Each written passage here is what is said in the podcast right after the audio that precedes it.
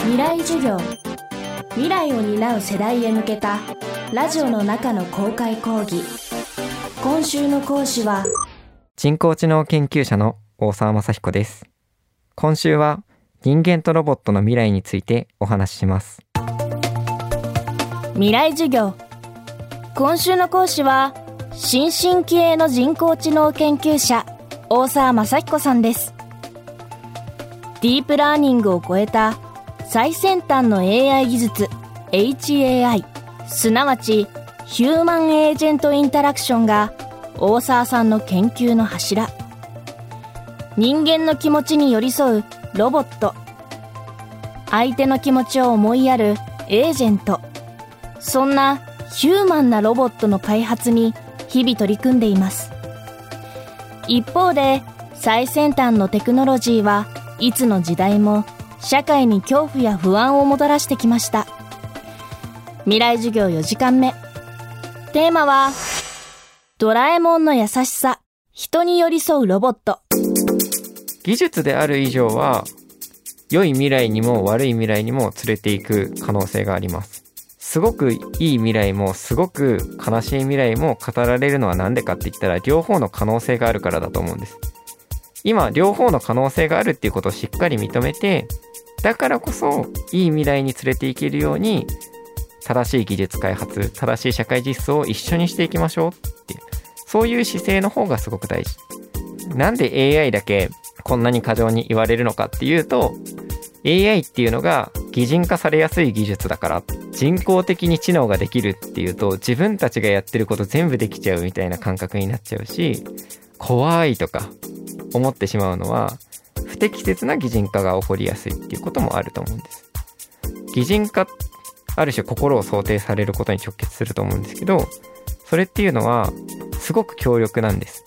人が擬人化をするかしないかによってその人工物の性質全く異なってしまうんですね。だからこそ正しい擬人化をさせて正しくない擬人化をさせないっていうことを一個一個僕としては技術者として研究者として世の中にそういう価値観を広めていけたらいいかなと思ってますね。AI とロボットの研究や開発は人間とは何か。人間の感情や心とは何か。を問い続けることだと大沢さんは言います。人の感情とか心とかってどうやってできたかって。もちろんいろんな仮説があるんですけど、まあ、進化の上で全適応っていうキーワードがすごい欠かせないんですねで全適応ってどんなものかっていうとある機能がいきなりニョキって生まれてくるわけではなくて別の機能のために発達していた機能が別の目的に転用されるようなものなんですよ。例えば鳥はいきなり翼が生えてきて空を飛べるようになったわけじゃない。で自分の体を温めるために羽毛がどんどん発達していって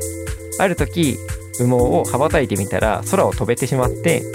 で生存確率が一気に上がったからそういう進化で進んでったんだっていう考え方がある。これはあの進化の大原則だよねって広く言われていてじゃあ人の心とか感情とかってどうやってできたの？っていうとおそらく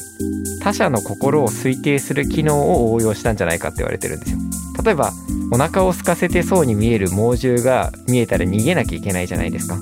そわそわしてるような動きをしている猛獣はお腹を減らしてるから逃げろとかっていうイライラしてるんじゃないかって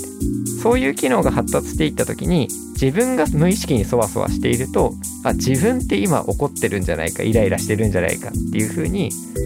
他者の内部状態を推定する機能を自分に向けて使った時に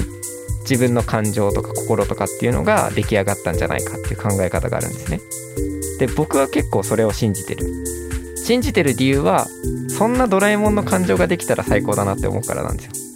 よ。ドラ焼きを見たから喜ぶプログラムがあるとかじゃネズミを見たから逃げるとか怖がるとかっていうプログラムが入ってるわけでもなくのび太くんとの関わりの中でのび太の心を一生懸命考える機能があのドラえもんの自分の心を作る機能なんだったんだでそういうようなことができるとしたらあそのドラえもんの心を僕は心と呼びたいなって思ったんですよね人と関わることっていうことを徹底的に研究した結果豊かな心を持ったロボットが最後完成するっていうのが僕のドラえもん完成のイメージです人工知能の研究者として忙しい日々を送る大沢さんですが、プライベートでは最近、パパになりました。自宅では、開発中のミニドラと、生後半年の娘さんが、大沢さんを待ち受けています。今、自分の家で、まさに開発中のロボットがいて、で、生まれたばっかりって言っても半年ぐらい経ちましたけど、発達中の赤ちゃんがいて、言葉を喋れない心を持った存在が2種類もうちにいるんですね。そうすると定期的にコミュニケーションをさせてみたりしてお互いがお互いどう見えるのかっていうのを見てます。で今の技術ではやっぱり人間みたいに成長するっていうことはなかなか難しいので自分の娘の方がどんどん成長していくんですけどやっぱりあの1ヶ月前と大体同じぐらいなあのロボットの動きなんだけどなんかちょっと違うインタラクションしてるように見えるなとか思ったりしていて我が家はもう生まれた時からロボットと一緒にいるんですよねうちの娘って。